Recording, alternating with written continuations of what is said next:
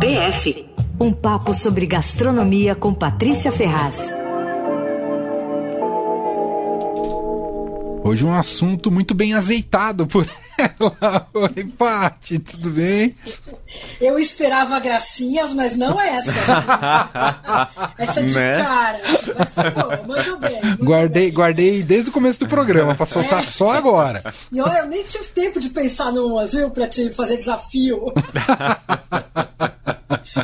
Ai, gente, mas é o seguinte, a gente tá brincando, mas o assunto é sério, viu? A crise do azeite tá ganhando força e vai afetar a gente aqui diretamente, viu? Na verdade, já está afetando, porque os preços do azeite subiram pelo menos 30% nos últimos meses.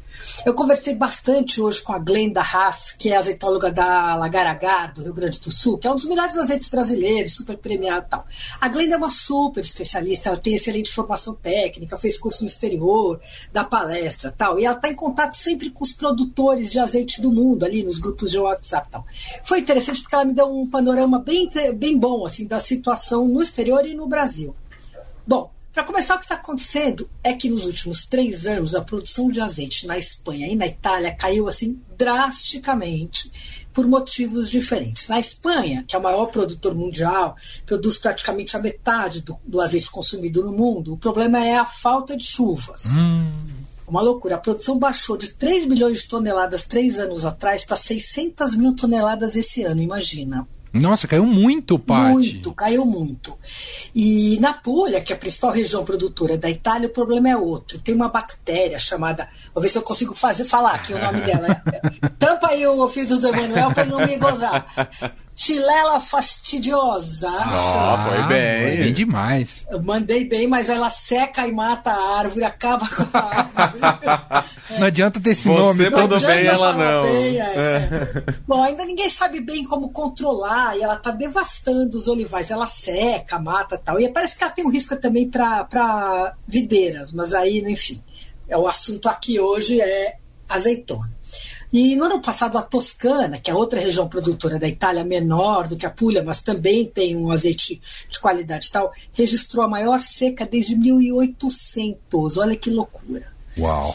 Mas toda a região do Mediterrâneo, onde, onde se produz azeite, está sofrendo. Então, a Grécia, que não perdeu produtividade por causa da seca, está sofrendo com incêndios violentos esse ano.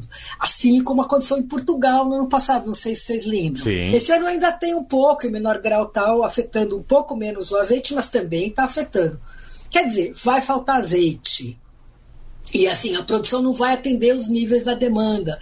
Mesmo com os preços subindo, tal como já subiram, é uma situação que ninguém ganha, porque o produtor que estaria ganhando mais, ele não vai ter azeite para vender, né? Uhum. E, e, não adianta a gente também pensar, falei, bom, então pelo menos a nossa vantagem aqui é o mercado brasileiro que vai bombar e tal.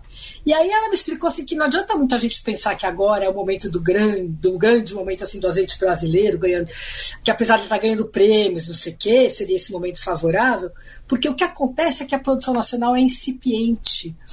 Imagina, o Brasil produz menos de meio por cento do que consome. Uau! É muito pouco, é, Paty. É muito. Ainda, ainda é um consumo de nicho, a gente pode de dizer. De nicho, total. E, e, o Brasil é o segundo maior importador mundial de azeite. Olha que coisa.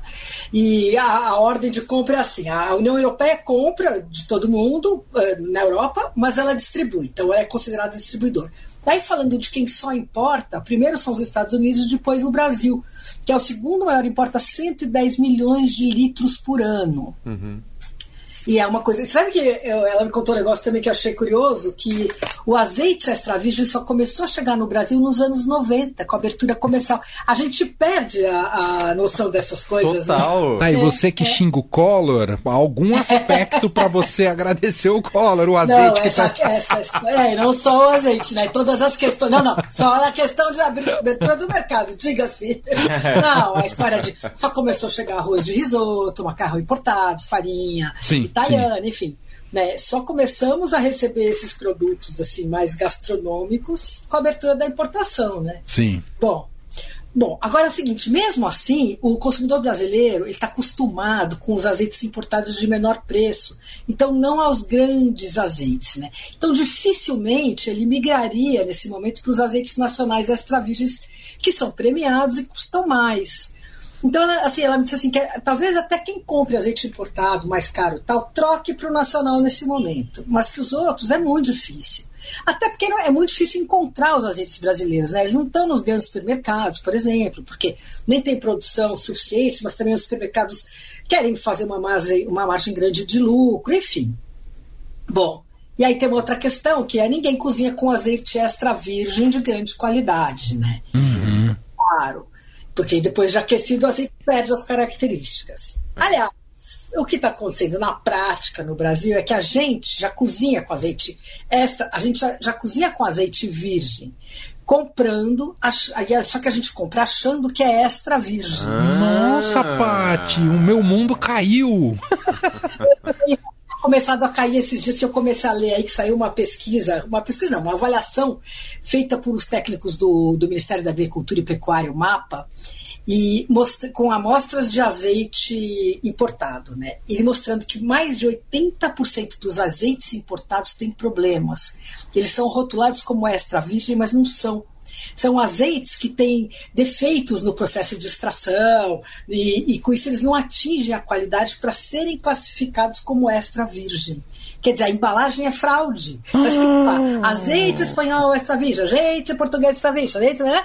E, na verdade, se você vai analisar ele, é, ele é virgem. Que absurdo! Né? Patrícia é, é, do céu! É. É uma loucura. E antigamente a diferença importante entre os dois era a acidez. Então você olhava lá e falava assim: ah, acidez abaixo de 0,8, 0,5, não me lembro exatamente, mas era uma acidez baixa, definia o azeite extra virgem. Hoje, dá para. Ela estava me explicando que eles conseguem manipular em laboratório, mascarar essa história, produzir essa acidez baixa uh, artificialmente. Então, só dá para identificar de fato com análise sensorial feita por técnicos, que foi isso que os caras do, os técnicos do Ministério fizeram e viram que tem mais de 80, é 82,6%, se não me engano, de, de, de fraude, né? Uhum. Enfim, então é uma loucura isso, porque a gente consome um negócio achando que está consumindo uma coisa e está consumindo outra, né? E, outra coisa que eu já observei, só de lendo uh, os rótulos também, Paty, não sei se isso é um problema ou não, mas eu observo que em geral, é invasado aqui no Brasil o azeite. Então, essa é outra questão que isso é, propicia fraudes, né? Porque quando importa a granel, é, que é normalmente eles importam assim e invasam aqui, o que acontece? Se, se, o, se o cara que está invasando for inescrupuloso, ele mistura azeite, sei lá, de girassol, outros azeites vegetais hum. no azeite de oliva.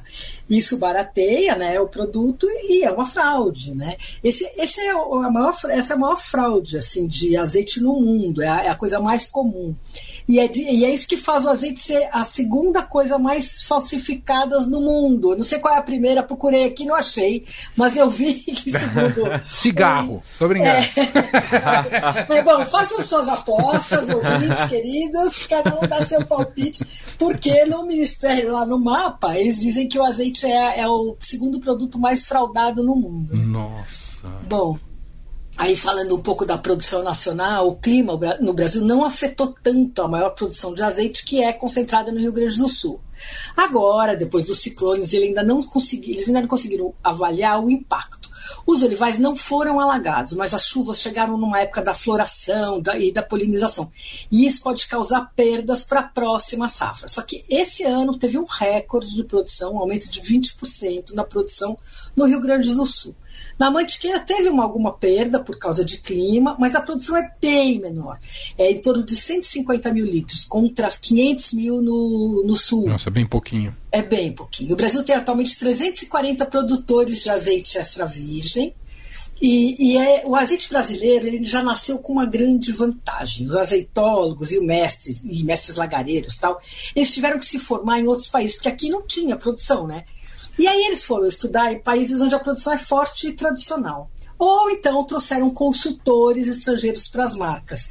Né? E, e, como nos últimos 25 anos, a 30 anos, sei lá, a produção de azeite no mundo evoluiu muito, tanto no método de colheita, como no plantio, na extração e tal, é, na maneira de armazenar e tudo a olivicultura nacional já nasceu bem qualificada, porque já nasceu usando práticas modernas, métodos de plantio e colheita, tal, extração diferenciada. Então, isso é uma grande vantagem assim do azeite brasileiro. É, a outra vantagem é que, comparado aos importados, é o frescor, né? Quanto mais fresco, melhor, no caso do azeite. E o estrangeiro, na melhor hipótese, a menos que você traga ele na mala, ele vai estar pelo menos seis meses mais velho que o brasileiro, né? Bom, enfim. É, e, e, aí o azeite nacional também, ele, ele, ele foge dessa história das fraudes, né? Porque ele é invasado pelo próprio produtor, que faz tudo para manter a qualidade. Claro, a claro. É, é. Agora, ele é caro, não tem dúvida. E, só que com o aumento do preço dos importados, aumento do dólar, aumento do preço do azeite em si, mesmo os azeites mais básicos, esses de supermercado, estão custando uma grana. Não sei se vocês têm acompanhado, Sim, eu não tenho super. visto por menos de 40 reais assim, azeite para cozinhar. Eu trouxe uns da Espanha para dar uma Aí, é, eu vou para Portugal daqui uns dias, vou trazer azeite também, coisa que eu nunca faço. Mas olha, agora é hora. Vontade né? de trazer um garrafão de 5 litros. É. Mas você sabe que não deve, né? Eu sei. Porque, porque a gente tem que ser. É, você tem que abrir, ele tem. Logo que você abre, ele dura assim de 30 a 60 dias no máximo. Uhum. Porque ele começa a oxidar. Então, o lance é você comprar embalagens pequenas de azeite. Uhum. É então, assim, o litrão a gente fica tentado, a menos que divida. A gente compra um litrão aí e divide todo é verdade? mundo. Né? Bom, isso é boa ideia. É, é. Agora, o azeite é uma coisa cara também, porque sabe quantos, é, quantos quilos de azeitona para produzir um litro de azeite? Hum. 10 a 12 quilos. É uma Uou, loucura. Bastante é, Muita é, coisa, é. Uhum.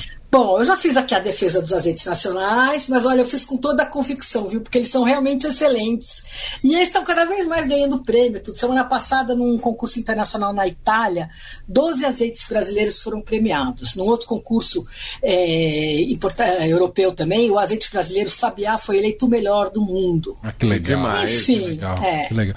E aí, ah, fala.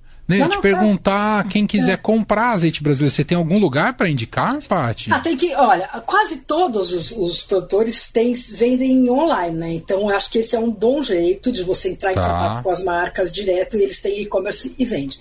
Agora, tem, sei lá, Santa Luzia, tem mercados gourmets que vendem. Agora, esse fim de semana passado eu fui para Serra da Mantiqueira, ali para como é? São são Bento do Sapucaí, e ali nas lojinhas, qualquer lojinha vende os azeites locais, né? Que é super bacana, mas aqui não chega assim, não. Entendi. Então tem que ser nas lojas mais uh, gastronômicas, esses mercados mais delicatessen, mercados mais, Entendi. mais bacanas. Empórios tal. Empórios, é. Entendi. E aí, assim, eu andei lendo aí que a perspectiva e as projeções são de que a partir de 2024 a produção europeia de azeite deve se recuperar. Mas quem acredita nisso com esse clima louco? Ninguém garante, né? Pois De é. jeito nenhum. Pois é, não, com esse É. calorão, que coisa. Então, eu fiquei é pensando pena. nisso, eu É. falei, eu, como eu tive essa visita recente ali na região de Madrid, né? É. Eu falei, uai, vai sobreviver alguma coisa, porque tá parecendo um deserto, né? Você fala, já parece naturalmente, mas com esse calorão, eu falei, É. não é possível que nem, eu acho que nem o azeite vai sobreviver. Não, é uma loucura. É, a gente é. está falando de azeite, mas tem um monte de coisa Sim, sendo afetada. Mesmo o sim. vinho, né? Mesmo assim, você pega aqui perto, por exemplo, o Uruguai está sofrendo uma seca terrível. Isso vai afetar os vinhos, já está afetando. Bom, está afetando até a água da população, né? Eles estão tendo que eh, beber a água do, do Rio, pra, Rio da Prata, né? Que Uhum. ela é saloba, então tem que passar lá por um processo. E, e tá uma loucura, né? É. Uh, na Argentina também está tendo várias, várias eh, quebras de safra, enfim, o clima tá doido. É isso. Muito bem. Patrícia Ferraz com a PF toda quarta-feira ao vivo aqui com a gente. A gente E hoje bem azeitadinho. bem azeitadinha a coluna.